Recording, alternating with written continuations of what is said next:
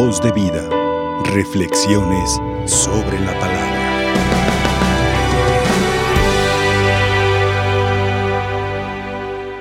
Hermanos, en este día 25 del mes de abril, la iglesia nos invita a contemplar, pero también a acudir a la poderosa intercesión del evangelista San Marcos.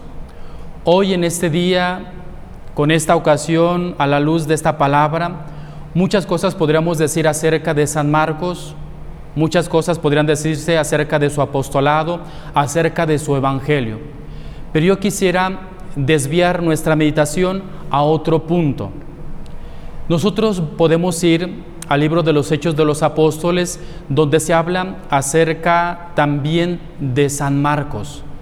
Nosotros vamos ahí a Hechos de los Apóstoles y nos daremos cuenta que en un primer momento fue compañero de San Pablo en uno de sus viajes.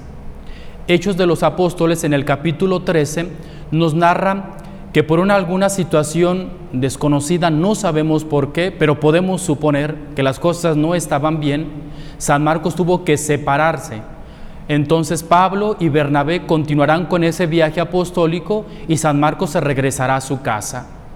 Si nosotros vamos también al capítulo 15 de los Hechos de los Apóstoles, nos daremos cuenta que a punto de iniciar otro viaje apostólico, Bernabé le propone a San Pablo que San Marcos los acompañe. Y rotundamente Pablo dice que no. Dice Hechos de los Apóstoles que hay una discusión, una fuerte discusión, una fuerte diferencia entre San Pablo y Bernabé, a tal punto que Pablo y Bernabé tienen que separarse. Cada quien va por su lado. Pablo es acompañado por Silas y Bernabé es acompañado por Marcos. Hermanos, nosotros Hemos recibido tantos bienes, hemos recibido tantas gracias del Evangelio de San Marcos, cuánto bien, cuántas gracias el mundo, nosotros como comunidad cristiana hemos recibido de San Marcos, muchísimo. Y podemos preguntarnos, ¿y de dónde? ¿Y de dónde le vino a Marcos esa sabiduría, esa inteligencia, esa gracia? Sin lugar a dudas, de los primeros cristianos, en concreto de Pablo y de Pedro. Y nosotros contemplamos en Hechos de los Apóstoles que esos apóstoles, que esta primera comunidad cristiana no es una comunidad perfecta. Tienen limitaciones, tienen diferencias, tienen que combatir con su propio pecado. Esta es la realidad. Pero San Marcos, sin lugar a dudas, contempló, vio y palpó que a pesar de que no es una comunidad perfecta, si es una comunidad que se esfuerza y que trabaja por ser mejor, por cambiar y por convertirse. San Marcos fue testigo de las diferencias, de los roces entre Pedro y Pablo, fue testigo de las limitaciones de la primera comunidad, de sus defectos, pero también fue testigo del esfuerzo, del empeño que aquella comunidad, que aquellos apóstoles, aquellos discípulos ponían. ¿Para qué? Para ser mejor, para ir de acuerdo, para vivir conforme al Evangelio. Y fue este el testimonio lo que caló, lo que marcó el corazón de San Marcos.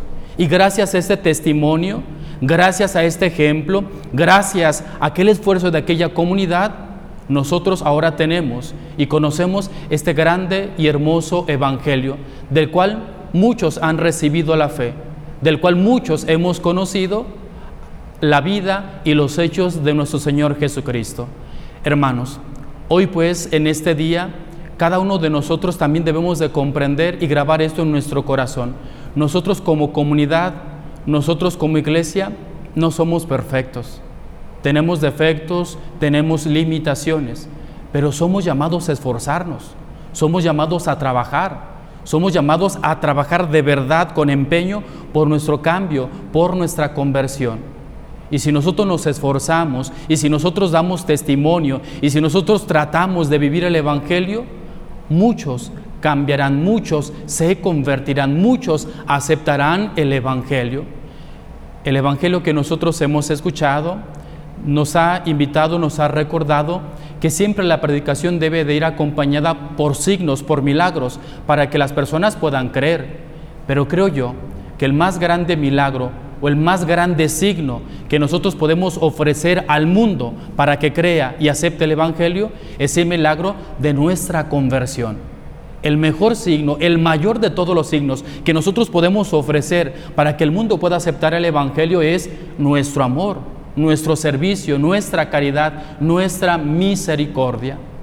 Hoy pues hermanos, acerquémonos a la mesa del Señor y pidámosle que nosotros que pertenecemos a esta comunidad, que nosotros que somos parte de esta grande familia, que Dios nos conceda a todos la gracia de trabajar y de esforzarnos por ser mejores, por cambiar, por convertirnos. Que nosotros sepamos, a pesar de nuestros defectos, de nuestras limitaciones, seguir adelante para que el mundo, viendo signos, signos de conversión, signos de amor y de caridad, pueda aceptar el Evangelio, pueda aceptar la palabra que nosotros predicamos. Que Dios pues nos conceda la gracia de vivir lo que creemos, que nos conceda la gracia de vivir lo que predicamos. Que la Virgen María, Reina de los Apóstoles, interceda por todos. Que así sea. Voz de vida. Reflexiones sobre la palabra.